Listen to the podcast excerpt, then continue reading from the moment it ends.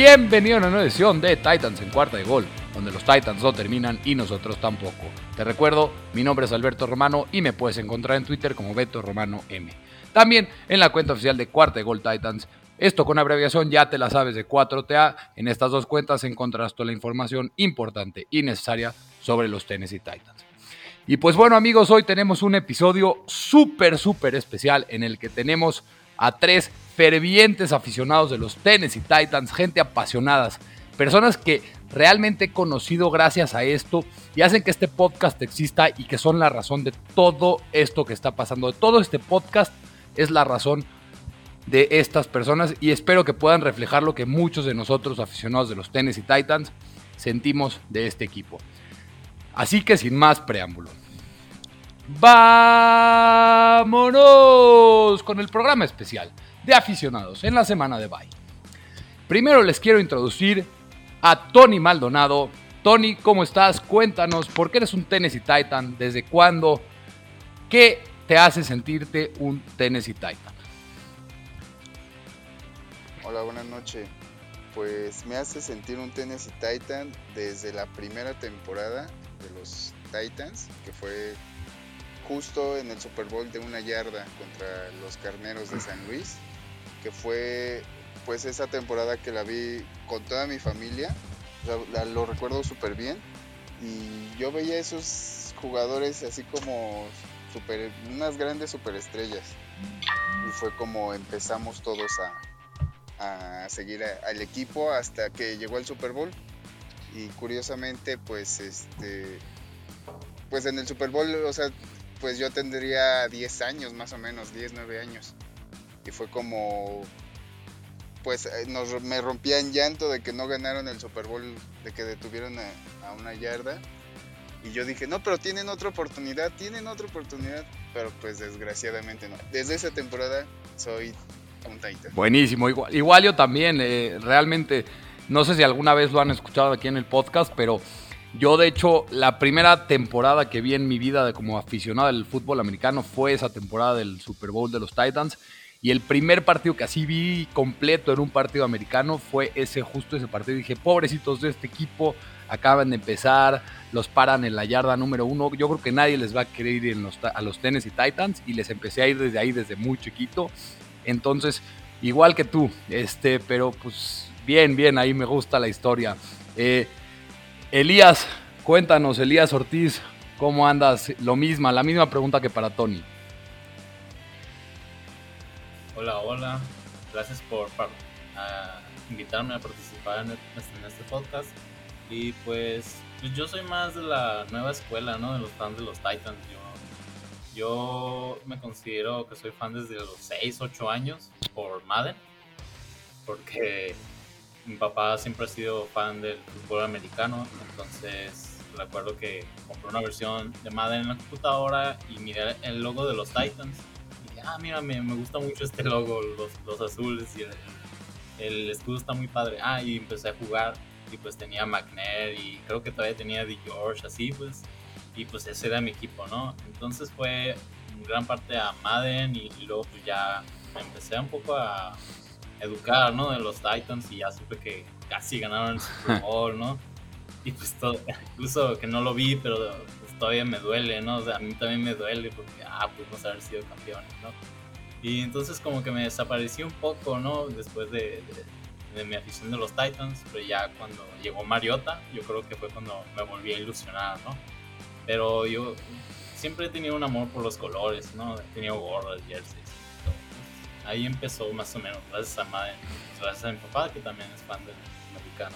No, pues la verdad, sí, el, el, el, logo de los Titans, los colores, es a mí se me hace un logo top en la NFL, la espadita, las flamas, es, es bastante bonito el logo de los Titans, en mi entender. Y por último, Carlos, ¿cómo estás? Cuéntanos la misma pregunta que para Elías y para Tony. ¿Qué te hace un Tennessee Titan? Ah, bueno, hola, hola a todos, igual gracias por permitirme participar. Este, a mí qué me un Tennessee Titan, pues mira, la verdad es que desde, desde que yo tengo memoria, a mi papá le fascina el americano y él de hecho empezó a ver el americano gracias a, a los petroleros. Entonces, este, pues como tal, nunca fue como de decirme, ah, tienes que irle a este equipo porque yo le voy o algo así. Simplemente, pues, cuando llegaban a transmitir un partido de los Titans, este, pues, lo veía con él, ¿no? De hecho, un saludo, seguramente me va a estar escuchando.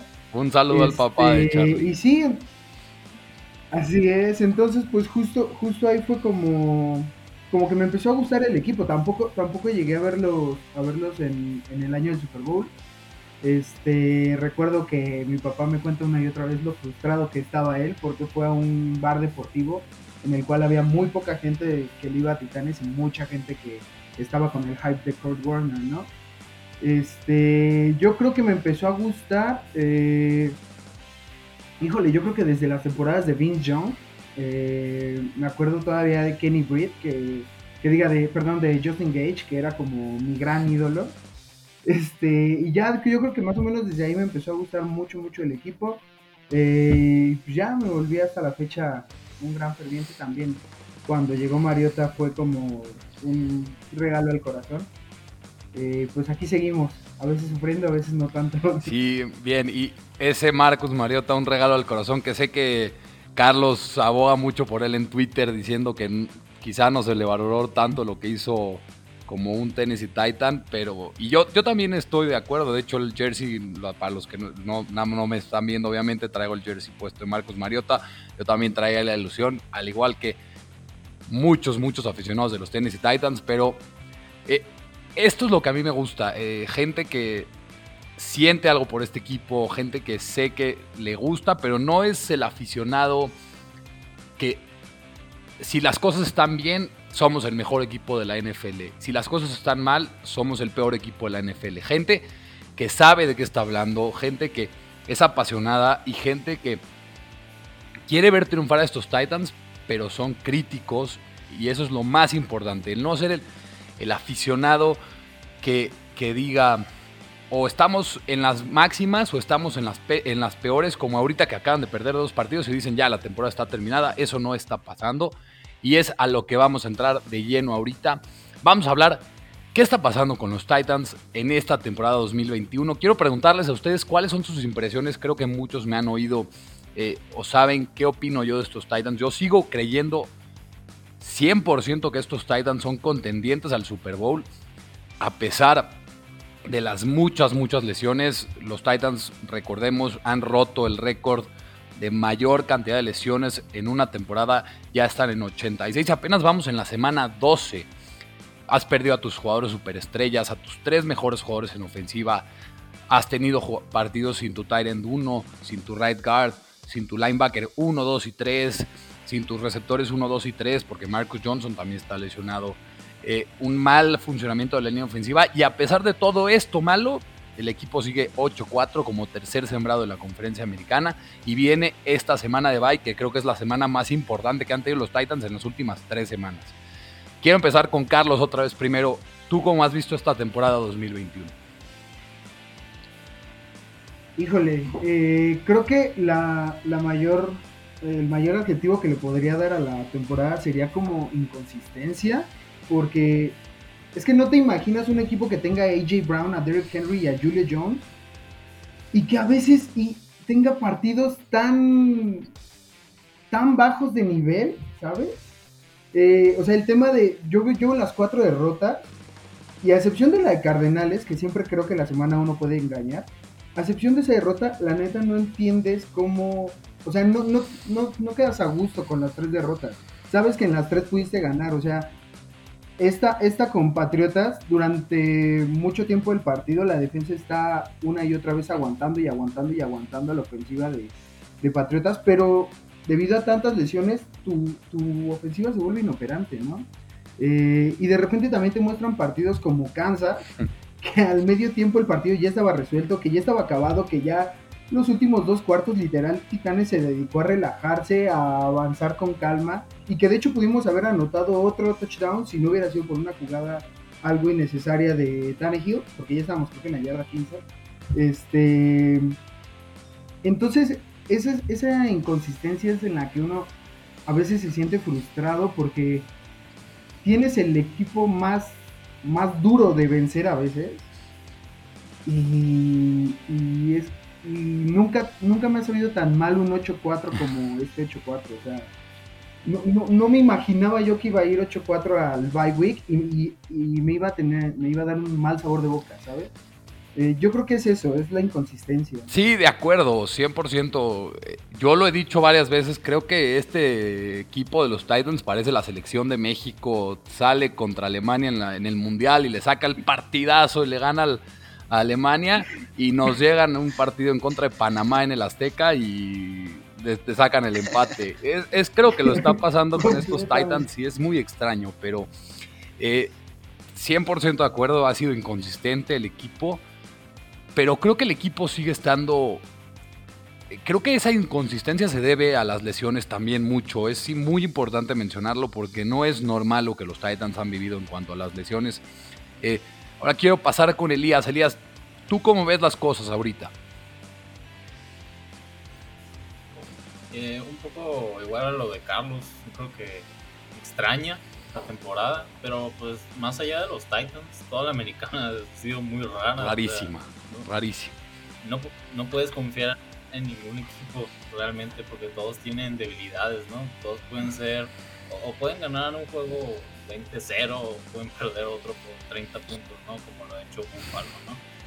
O sea, realmente todos los equipos tienen bajas y, muchas altas, pero pues ya hablando más de los Titans, pues yo creo que la mayor debilidad ha sido las lesiones, ¿no? Porque las derrotas que hemos tenido a, a a excepción de, de, los Cardinals, han sido porque el talento no nos da para ganar, o sea, o por el bajo nivel de la línea ofensiva, que eso fue un factor en el juego contra Jets, ¿no?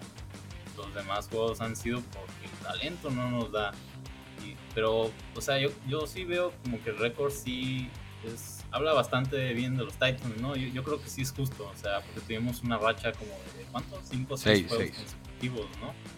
Ganamos a, a, los Chiefs, ¿no? A los Rams, donde a los Bills. creo que hubiéramos ganado sinceramente a los Bills en el juego cardíaco, ¿no? Entonces, yo, yo sí pensaba que esos juegos los íbamos a perder, ¿no? Pero yo creo que el buen cocheo y la, la defensiva levantando la mano, Ryan Tannehill haciendo los pases justos, ojo que no ha tenido buena temporada Ryan Tannehill, ¿no? Pero, o sea, porque le faltan armas o porque le falta Henry, pero aún así, ¿no?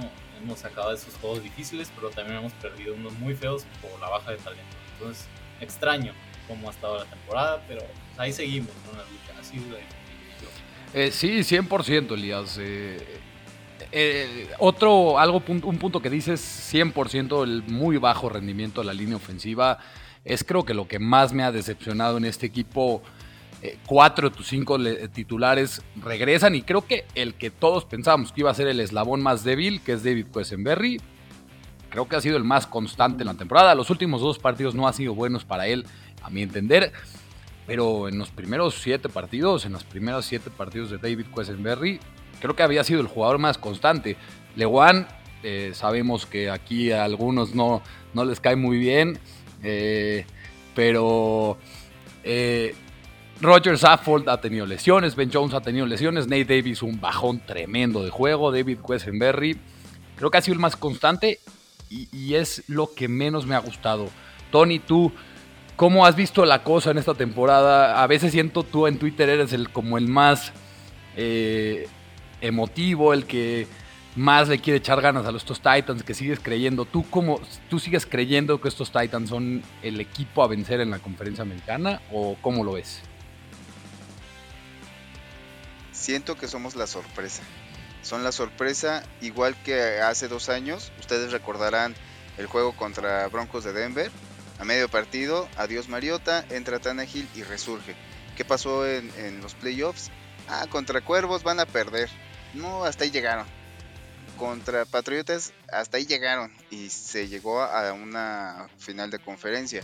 Lo mismo esta temporada, como decía este Elías qué pasó contra Bills, qué pasó contra Rams, contra los mismos Colts, que aunque estaban lesionados, es, o sea, hasta la fecha son un equipo a vencer.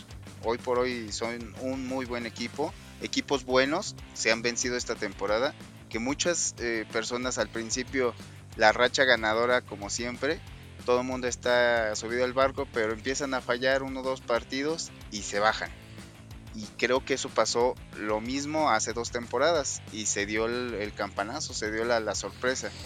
Sí, han sido juegos muy difíciles que se han ganado por un gol de campo, eh, por algún fumble, como quieran este, verlo, pero siempre se sacó el resultado. Como dicen en Estados Unidos, win to win, o sea, ganar es ganar. Se sacaron los partidos más difíciles con todo y lesionados, ya sea Jones, eh, sería decir muchísimos Aquí nos podemos quedar 20 minutos diciendo todos los lesionados. Exactamente, todos los lesionados.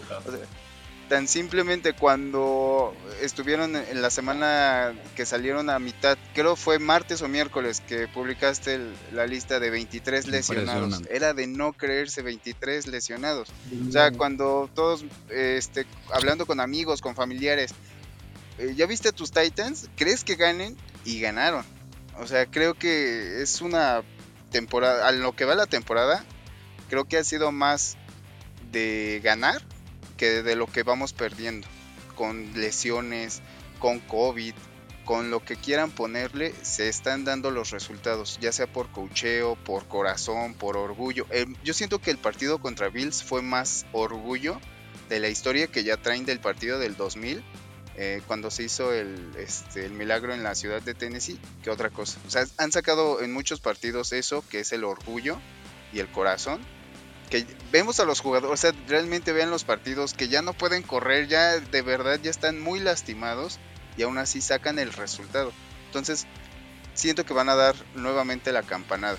Pues eh, sí, de acuerdo. Eh, sabemos que estos Titans son un equipo, bueno, los Titans históricamente es un equipo que la gente los ve de lejitos, que ¿A quién le importan los Tennessee Titans? Es un equipo chico realmente en la NFL, con un mercado chico en la NFL, en Estados Unidos, en México, ni se, ni se diga. De hecho, a mí me, me sorprende un poco tener eh, gente que quiera ver a los Titans, eh, porque somos un equipo chiquito realmente. Y cuando los Titans están bien, no es por esto, es porque tuvieron suerte. Los Titans están mal y los tiran en los Power Rankings y ponen equipos... Eh, más arriba que realmente no son mejores equipos a los Titans. Y, creo que tienes un, punto ahí, Tony, porque si los Titans, muy poca gente creo que después de estos dos partidos espera, pero la gente tampoco se pone a analizar. De hecho, hace rato estaba viendo una cuenta en Twitter que sigo que es cuántos jugadores se han perdido por partido en total en la temporada. Los Titans llevan liderándola mucho tiempo, pero ahorita siguen liderándola por 37 jugadores, o sea, por 37 jugadores perdidos en toda la temporada. Llevan 219 jugadores perdidos. Es, es realmente increíble lo que está pasando en cuanto a las lesiones y es muy triste lo que está pasando en cuanto a las lesiones, porque si este equipo estuviera sano, creo que sería el equipo a vencer en toda la, en toda la NFL, no nada más en la americana, en toda la NFL. Pero ya pasando, eh, hablando de, me gusta mucho cómo cada quien dio su opinión, creo que los tres coincidimos en algunas cosas y eso me gusta porque vemos las cosas de la misma manera. Quiero entrar en específico, hablar un poquito de Ryan Tannehill. Yo para mí Ryan Tannehill, no sé si estén ustedes de acuerdo, para mí Ryan Tannehill hay que decir las cosas como son. En las últimas dos temporadas, sin costar esta temporada, o sea, en 2019 y 2020, Ryan Tannehill fue el jugador, el coreback más eficaz en toda la NFL en cuanto a yardas por jugada y en cuanto eh, a rating. Eh, fue realmente impresionante lo que nosotros hemos visto como Ryan Tannehill como coreback de los Tennessee Titans. Es algo que creo que nadie en el mundo se esperaba. Un movimiento magistral por parte de John Robinson, solamente dando una cuarta ronda y un swap de séptimas. Eh, y es algo que cambió a la franquicia. Para mí, no sé si van a decir que estoy loco, pero para mí Ryan Tannehill es, después de Steve McNair, el mejor o sea, el segundo coreback mejor en toda la historia de los Tennessee Titans, sin contar obviamente la historia de los Houston Oilers. Porque lo que Ryan Tannehill el llevar, solamente que el que haya llevado a los Titans a una final de conferencia, es, habla muy bien de él. Y obviamente otra vez no ha tenido a AJ, a Julio y a Derrick Henry. Y creo que eso es también algo que está pasando. Esta ofensiva está diseñada para que por lo menos tengas una de estos tres superestrellas. Aunque también esta temporada no se ha visto muy bien, es el líder en intercepciones con 13, lleva 5 intercepciones en los últimos dos juegos. Quiero preguntarles a ustedes. Quiero empezar primero con Elías. Eh, Elías, ¿quién crees, crees que Ryan Tannehill es el coreback ideal para los Titans? ¿Crees que Ryan Tannehill nos puede llevar al Super Bowl? ¿Puede llevar a este equipo al Super Bowl? Y si quisieras al final nada más, más o menos en qué lugar lo pondrías como en el ranking de corebacks en la NFL. Eh, a mi opinión personal, yo sí creo que puede ser el coreback que nos lleve al Super Bowl, a ganar un Super Bowl. Y pues ya hemos estado en la pelea, ¿no? Un par de años. El primer año fue bastante impresionante, ¿no? Porque pues, llegó de la banca, ¿no? En su primer año, un playbook totalmente nuevo y tomó la ofensiva como todo un profesional que es, ¿no? O sea, mucho, mucha gente subestima a Ryan Tannehill por lo que ha hecho en Tennessee, pero yo sí creo que puede ser el coreback. Pero también creo que es un coreback que depende mucho de, lo que tiene a su alrededor, porque pues, esta temporada lo hemos visto, ¿no? Si no tiene a Henry, si no tiene a Julio, si no tiene a AJ, o sea, si la línea ofensiva no juega bien, no, no va a ser mucho, ¿no?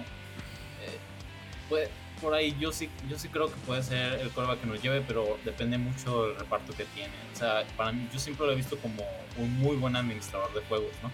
Que te puede ganar un juego con todas las armas que le, que le pongas, ¿no? Porque nos ayudó con Corey Davis, ¿no? Con AJ Brown en su año de novato, ¿no? O sea, con Derrick Henry en su máximo potencial. Pero si le quitas todas esas armas como estas últimas semanas, eh, pues va para abajo su nivel, pero aún, sí, sigo creyendo que puede retomar la temporada a un muy buen nivel, ya que los, los jugadores lesionados vayan volviendo poco a poco en las semanas. ¿no? Eh, sí, alguien que quiera entrar a decir algo eh, de lo que dijo Elías, alguien que no esté de acuerdo. Yo. dale, dale. A ver, bueno, es que eh, o sea, el respeto lo tiene y el respeto se lo ha ganado y se ha fajado en partidos y ha recibido golpes y ha, o sea, nadie le, nadie le quita que esté comprometido con el equipo, vaya. Yo la neta no creo que, hoy por hoy sea el, el coreback que te haga ganar un, un, super, un Super Bowl. Eh, es cierto, ¿no? Su primera temporada llega eh, contra Denver, el partido se pierde de todos modos, pero a partir de ahí hay un repunte impresionante del equipo. Este, llegamos contra Patriotas, ganamos, luego Baltimore ganamos y Jefes nos ganan. Eh, Jefes nos gana aniquilando a, Henry, o sea, pararon a Henry creo que con 60 yardas. Eh, a la siguiente temporada, campeones de división, muy bien, todo padre. Llega Baltimore y dejan creo que en 40 yardas a Henry y se pierde el partido. Creo que creo que una vez incluso lo hablé, lo hablé, lo hablé con Alberto en, Twitter. Eh, estaría chido checar la, estadística de qué tanto hace este Tannehill cuando Henry no, llega a las 100 yardas. Porque ahí es, porque ahí es una falta de efectividad que, que pues no, no te puede asegurar nada. Y lo vimos que, en postemporada, pues no te sirve de nada haberle ganado un partido bonito a Kansas en temporada regular si no puedes ganarle fajándote y poniéndote la camiseta, vaya, ¿no? Eh, a mí esta, esta versión de Tannehill obviamente pues está siendo para mí la peor de, su carrera en Titanes. Y de hecho me recuerda mucho a los peores años de Tannehill en Delfines. Eh, un Tannehill muy, muy errático, un Tannehill que pases sencillos los pone atrasados o los pone adelantados o los pone cortos o se los batean, que pocas veces se anima a correr, que le interceptan mucho. Eh, obviamente, como lo decíamos al inicio, ¿no? las lesiones tienen mucho que ver, completamente tienen mucho que ver las lesiones con esto. Pero, pero yo no he visto a Tannehill que por sí solo, o sea, que él solito gane un partido de Titanic. Le he visto partidos en los que juega precioso, muy bien, pero siempre con tres este, acarreos impresionantes de Henry, o Henry metiendo 160 yardas, o con AJ Brown rompiendo tres tacleadas y anotando eh, este, anotaciones de, de, 40, 50 yardas. E, esas, son las, esas son las armas que, como decía, eh, ¿quién fue? Elías, eh, muchas veces tiene que ver con el reparto que tiene de jugadores. O sea, Pero si de repente un equipo te puede, te puede cubrir esas partes, puedes perder hasta con Jets. Porque con Jets los números de Henry fueron decentes, fueron buenos. Fueron a lo que estamos acostumbrados de Henry. Y no tuviste un potencial ofensivo para, para tú solito sacarlo, ¿no? Entonces a mí no, no me termina de convencer, eh, más allá del tema eh, Mariota y todo eso, más allá de, todo, de todos esos temas, yo sí siento que, no, no vería tan descabellado que el día de mañana Titanes a lo mejor en draft busque un coreback de segunda ronda o de tercera ronda. No lo vería tan descabellado, no me sorprendería. Eh, pues sí, yo, yo, también hay que poner algo en perspectiva, creo, eh, Carlos. Realmente Ryan Tannehill no es un coreback elite. Hay que ser realistas en ese tema. Es un coreback que no te va a ganar un partido solito. Pero con las armas que tiene, creo que sí es un coreback que está por arriba del promedio. Un coreback que está en el 10 al 14 en, el, en la NFL. Un top 15, es por arriba del promedio. Creo que con las armas que tienen estos Titans, y también hay que, hay que tener, es poner una excusa más a Ryan Tannehill, pero la línea ofensiva ha estado nefasta en todo el año. En todo el año. De hecho, a mí me sorprende porque Ryan Tannehill en su carrera es famoso por haberse lesionado en todos los años que tuvo en Miami. Me preocupaba mucho de tanto que le estaban pegando al principio que se nos vaya a lesionar. Imagínate una temporada con Logan Woodside, ahí sí la temporada está terminada al 100%. Entonces, eh, creo que los dos tienen razón. Eh, Tony, ¿tú algo que, quieras agregar a favor o en contra de alguno de ellos? Yo siento, sí no es el coreback el elite, eh, pero ¿a quién pondrían un coreback elite? ¿A Lamar Jackson? cuántas veces ha llegado a playoffs y cuántas veces lo han bateado. O sea, simplemente si vamos a hablar de números, tal vez sí no, no tiene los, los números que muchos quisiéramos. Si está fallando en el último partido contra Texans, lo vimos, le dan tantito tiempo para poder lanzar y lanza bien. Y mientras se muevan sus receptores, todo bien. O sea, también siento que no depende tanto de él al 100%, porque entre más eh, lo golpeaban, más eh, le caía la confianza. Y lo vimos en, el última, en la última intercepción que tuvo. Ya, ya, ya no tenía confianza, o sea, realmente lanzaba porque tenía que lanzar. Eh, ese era su, su meta, eh, pero no encontraba el, objetivo, o sea, se quedaban muy estáticos, no había un AJ Brown que se movía de izquierda a derecha, no había un Jones que corría y se desmarcaba rápido, o que le, así le lanzaras este, alto, sabías que lo iba a agarrar, o sea, también depende mucho de, lo que lo pongas. Igual muchos dicen, es que si le quitaron a, Henry ya no, ya no es coreback. Pues me acuerdo que también muchas veces les dije de, Mariota. Mariota lo tuvo cuántas veces y no brilló Henry como tenía que brillar. Ese, es, ese es el punto al, que tengo que llegar. O sea, realmente entró Tannehill y le dio un brillo total a, los titanes. Total, o sea, fue un cambio total y fue en visión de, de Brable. Si Brable, yo creo que no, si no lo hubiera metido, seguiríamos como en la campaña con, con Locke, recuerdan el, el coreback Locke, que era por el 2012 más o menos. No pasábamos de ganar 6 juegos, 7 juegos a lo mucho. Creo que hay que darle tiempo nada más de poder lanzar y, darle buena protección. Eh, sí, creo que mucha gente cree que eh, para mí Creo que Ryan Tannehill y Derrick Henry son un complemento y se han sabido fusionar muy bien. Ambos exponencian las virtudes que tienen ambos. Porque Ryan Tannehill es un buen atleta. En la universidad, acuérdense, fue un receptor los primeros dos años en, USC. No fue un coreback en la universidad, en el college. Luego transicionó y por eso creo que empezó a explotar también tarde con los Titans y en Miami se tardó mucho porque empezó a ser un coreback a los 24 años, cuando la gente normalmente empieza a ser un coreback en la NFL empieza desde los 20 años.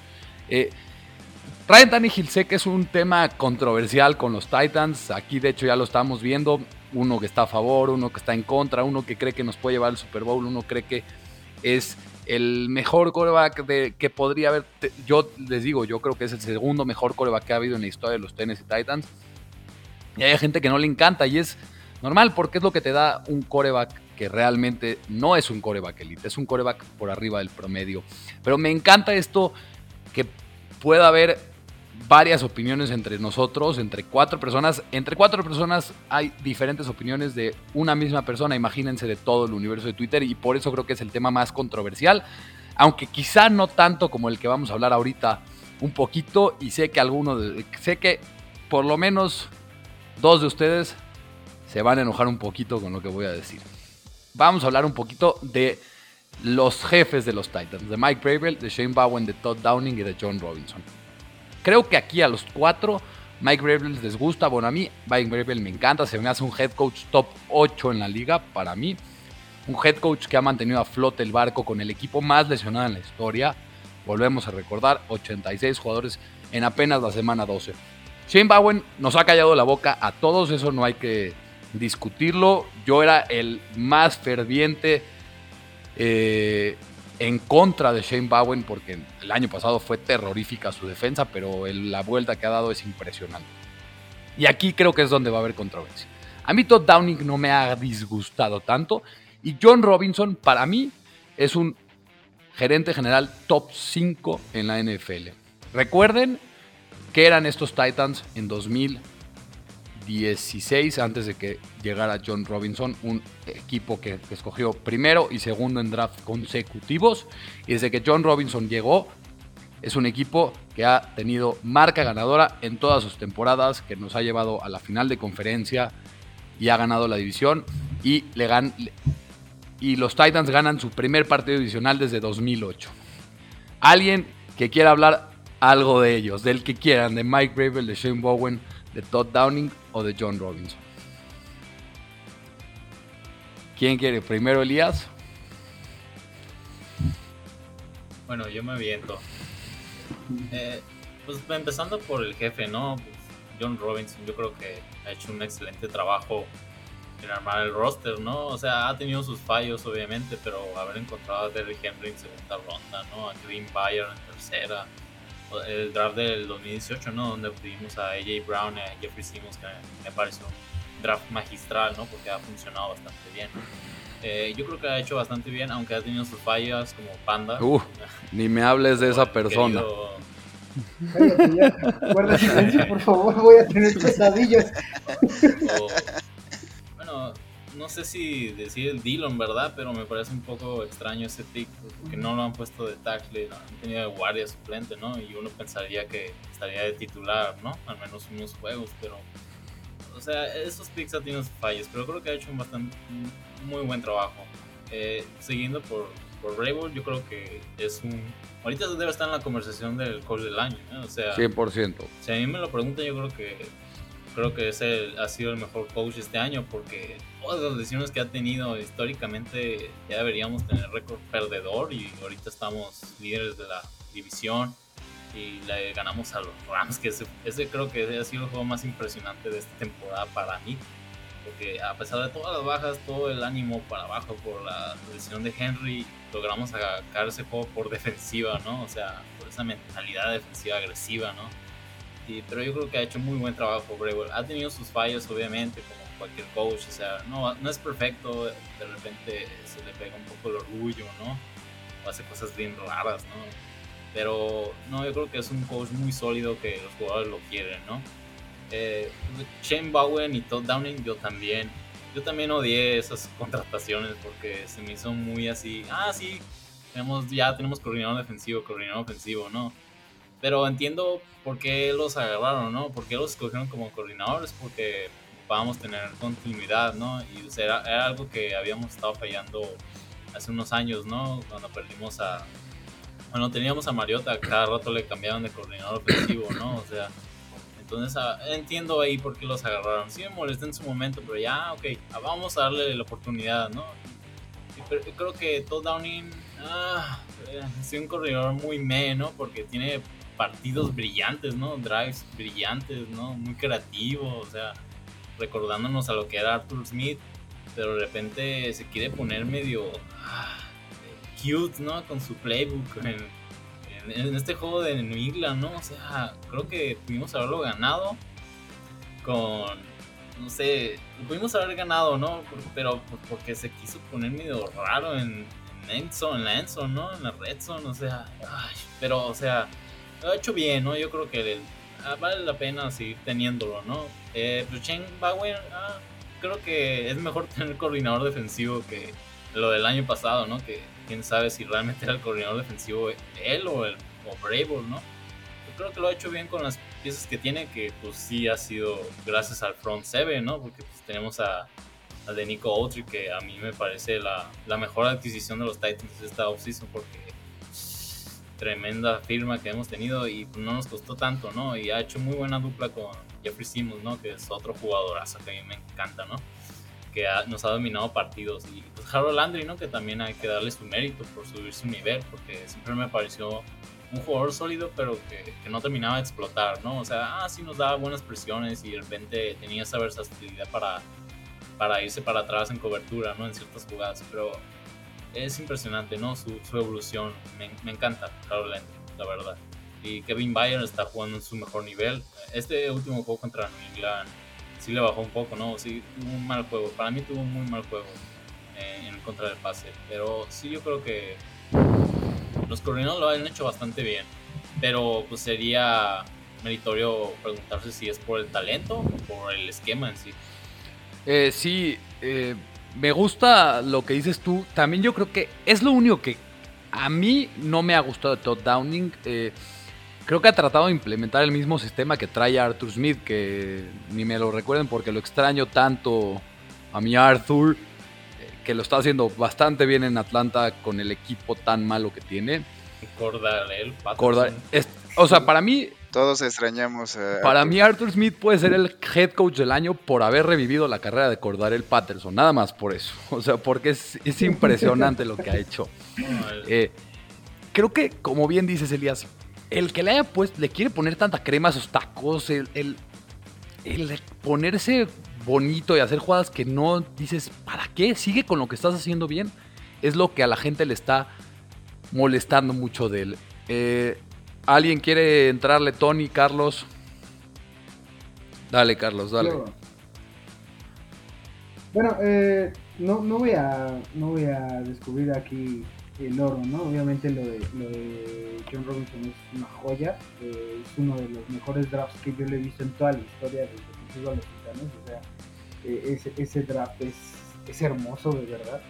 Eh, obviamente no salió muy bien al, al, año siguiente, y de hecho creo que tuvimos un gran acierto con Christian Fulton, los pocos partidos que yo lo vi la temporada pasada, fue muy bueno. Totalmente. se lesionó, luego le dio COVID, todo, y casi no jugó y fue de lo más rescatable. Incluso David Long resultó, este, no, perdón, este, sí, sí cómo se le extraña. O sea, jugadores de draft de, de, de, pick tardío y que salieron a, a jugar muy bien, ¿no? Eh, igual Bravel, eh, a mí lo único que de repente a veces me angustia mucho de Bravel es cuando los partidos están cerrados eh, su cara de, estrés me, da miedo. O sea, de verdad digo, alguien pásele un desfibrilador porque se me va a infartar Bravel ahorita. Este, eh, lo de Shane, Bowen y Todd Downing me parece algo sumamente contrastante porque tú ves que el año pasado eh, Todd Downing es, este, es coordinador de las cerradas y hace jugar a Fixer de la manera en la que jugó el año pasado Fixer te hace jugar a John Smith de la manera en la que jugó. Jeff Swain viene y aporta bien. Michael Pruitt, para mí es la mejor ala cerrada que tenemos ahorita. Eh, y tú dices, bueno, va a venir el, el coordinador de las cerradas, va a venir a, a, a, coordinar ofensivo, perfecto. Y luego ves por el otro lado que Shane Bowen, que, es, que era coordinador de linebackers externos, cuando fuimos el peor equipo en pass rush, dices, ¿cómo? O sea, ¿Le estás dando el premio a la mediocridad o qué pasó?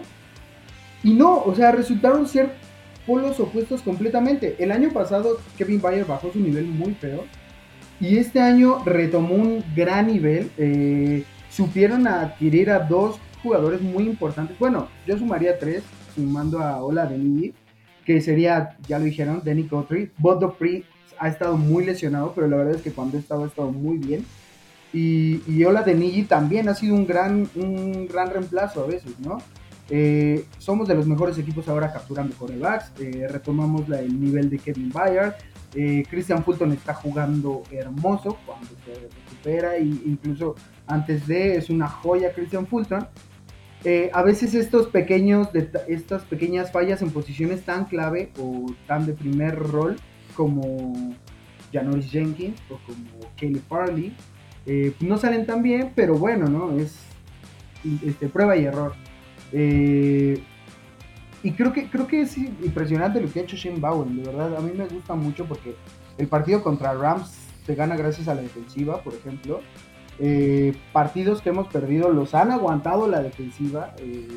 Siento que tengo una defensiva ahora sí de, campeonato, vaya, ¿no? Una defensiva de esas que sí te pueden ganar un partido eh, importante.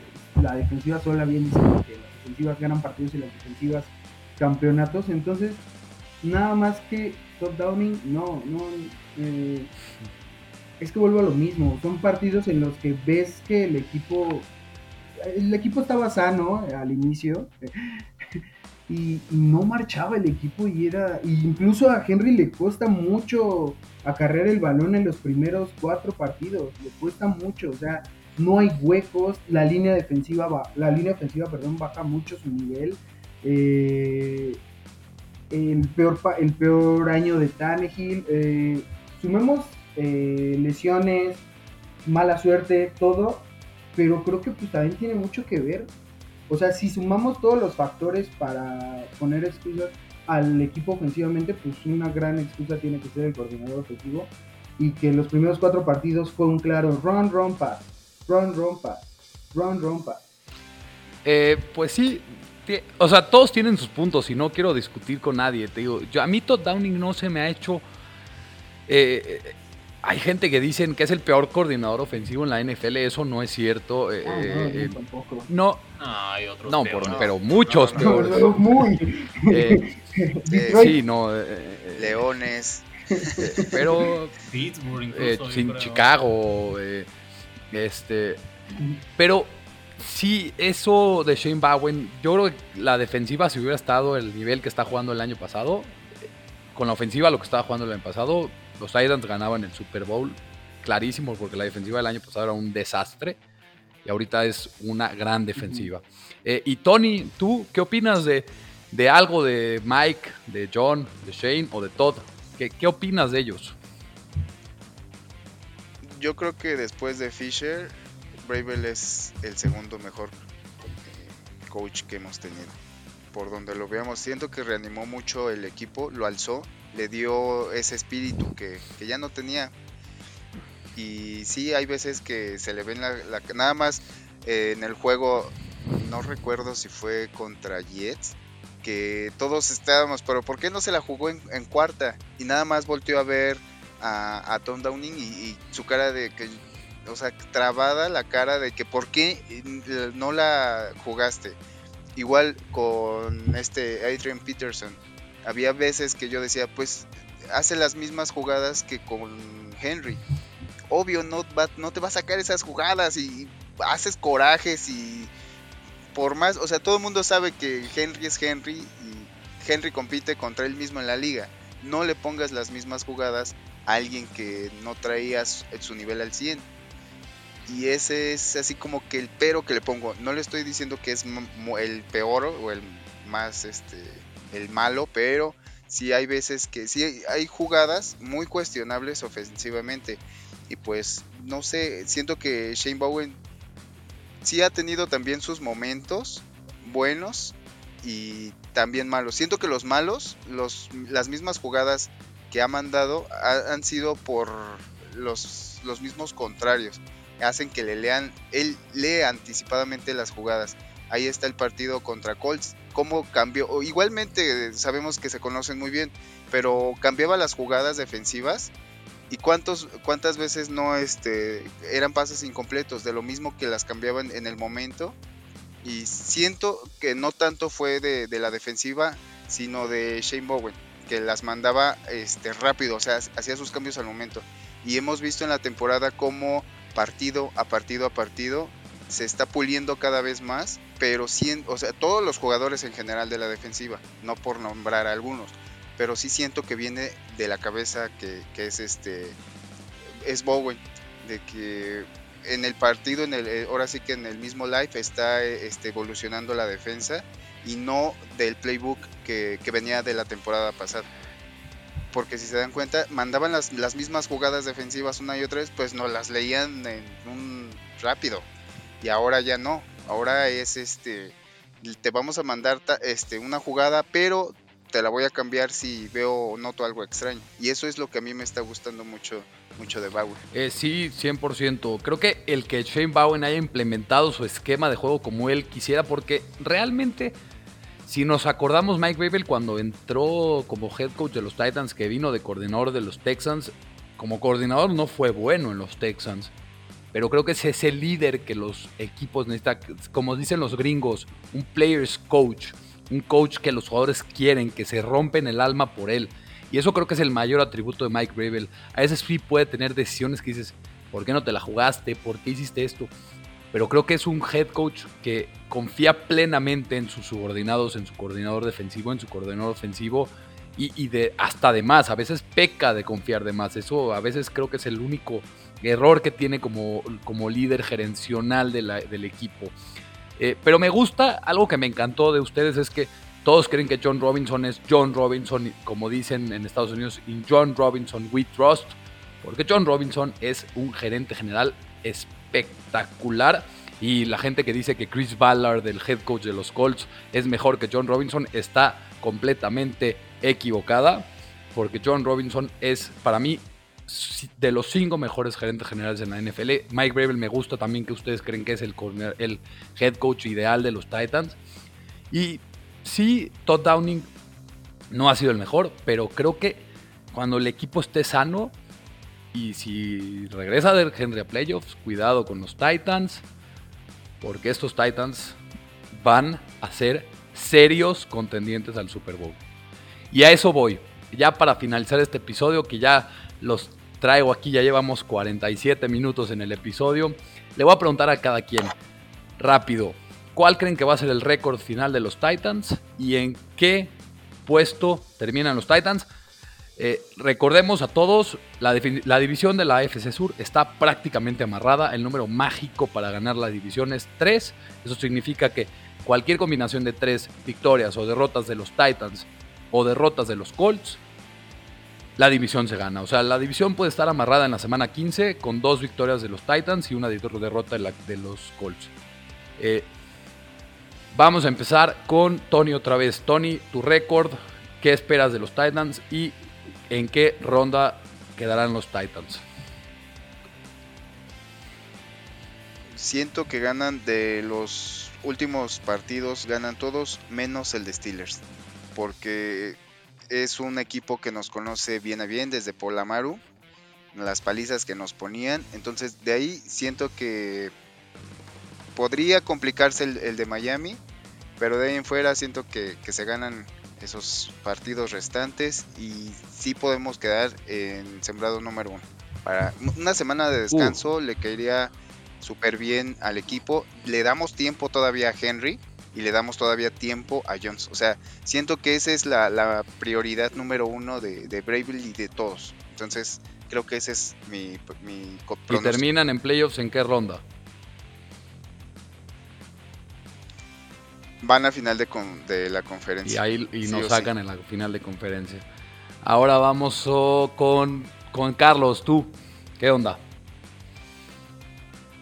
Eh, pronóstico, todo depende mucho de, este equipo que de verdad está salado con las eh. lesiones. Eh, yo optimistamente veo, veo una derrota más. vaya, me da un poco de miedo San Francisco, que está agarrando nivel, de repente es como Ahora resulta que si estás en, la pelea por un puesto. Eh, me da mucho miedo Miami, porque está jugando muy bien Miami. Eh, y si se tienen que jugar un puesto en los últimos dos partidos, aguas con Miami.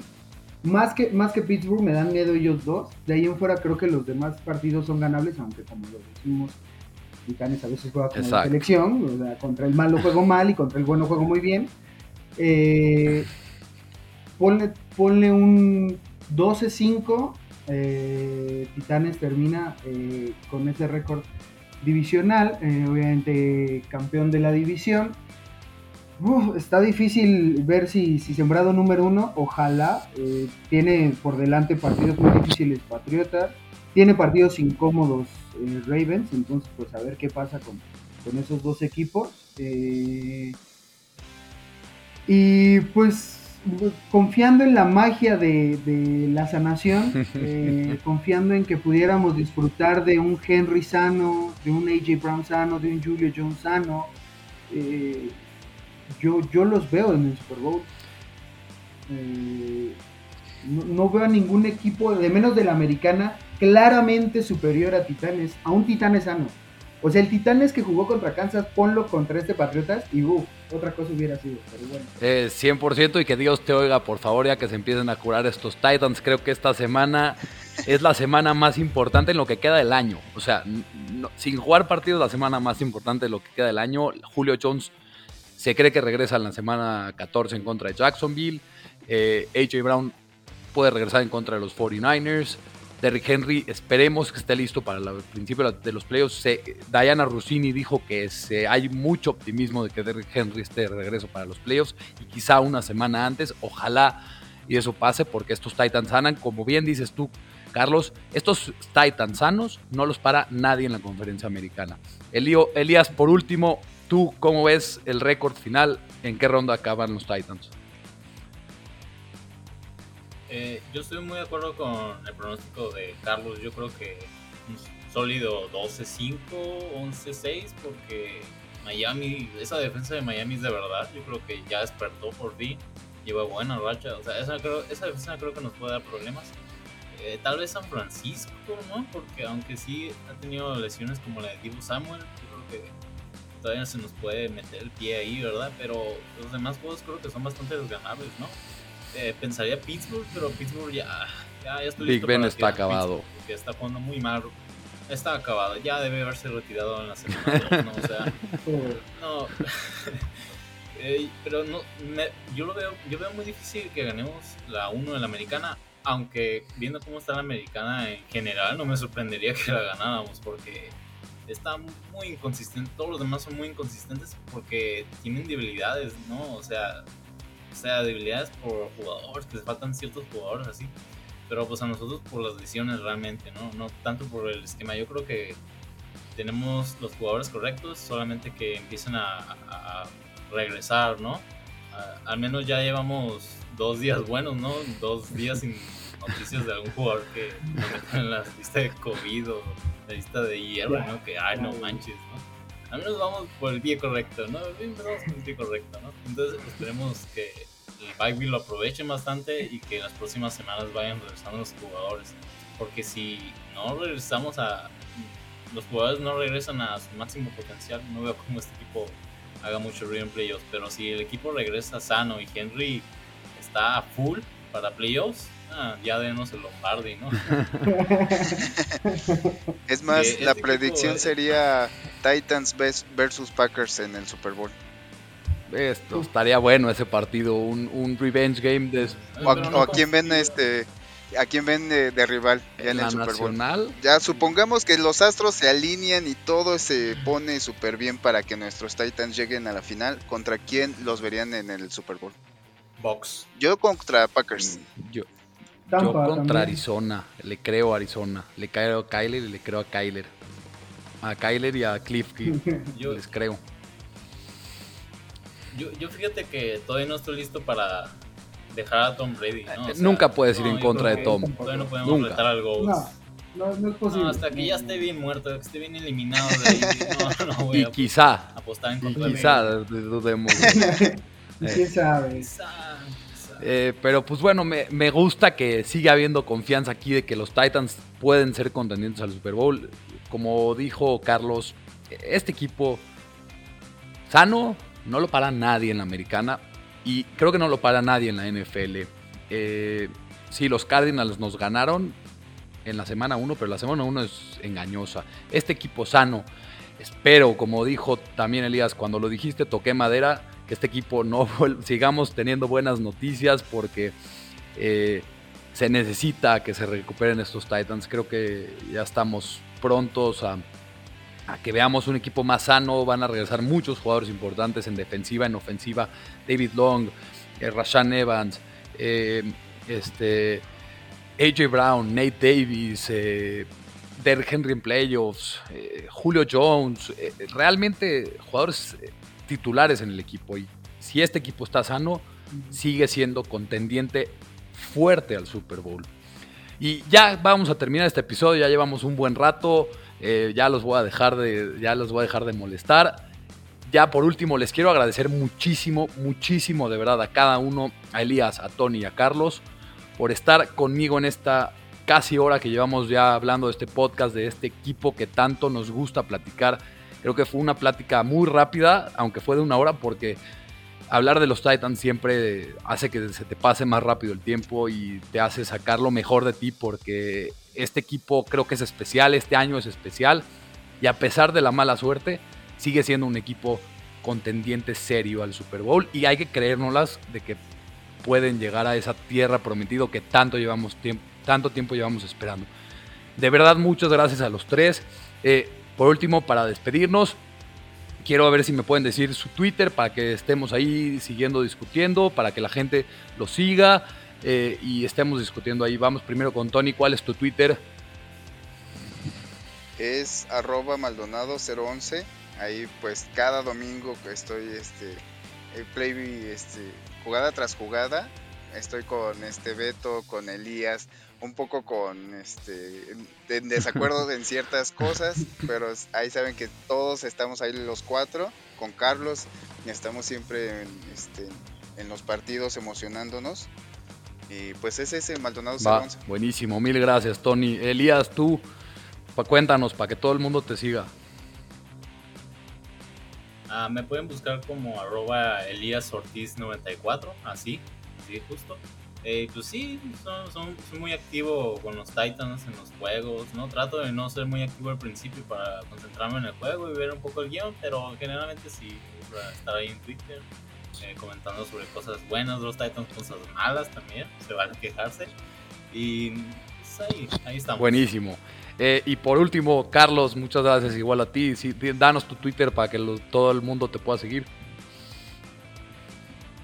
Sí, no, hombre, gracias a, ti por, permitirnos estar acá. Eh, bueno, mi cuenta es arroba Don Brasil, Don Brasil, con Z.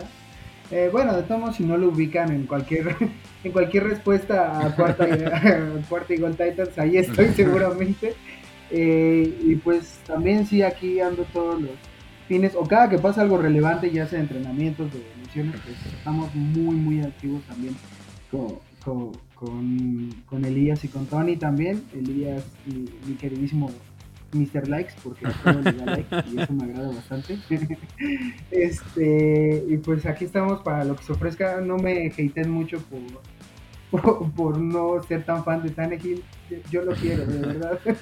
Para nada, para nada. Aquí cada quien todo el mundo tiene su opinión, cada quien puede hablar lo que quiera de estos Titans, cada quien puede pensar, pero lo bueno es que al final todos somos Tennessee Titans y eso es lo importante. Así es. Y quiero ya para finalizar, para ya que los deje, nada más denle a todas las cuentas de cada uno, de Elías, de Tony, de Carlos, una seguida. Vamos a estar platicando eh, y que se haga más grande esta comunidad de México de, y en España, porque hay gente que nos, escucha en España, hay gente que nos escucha en India, eh, gente que esta comunidad de Titans en español empiece a crecer más y cada vez sea más grande y cada vez estemos más gente involucrada hablando de algo que tanto nos apasiona.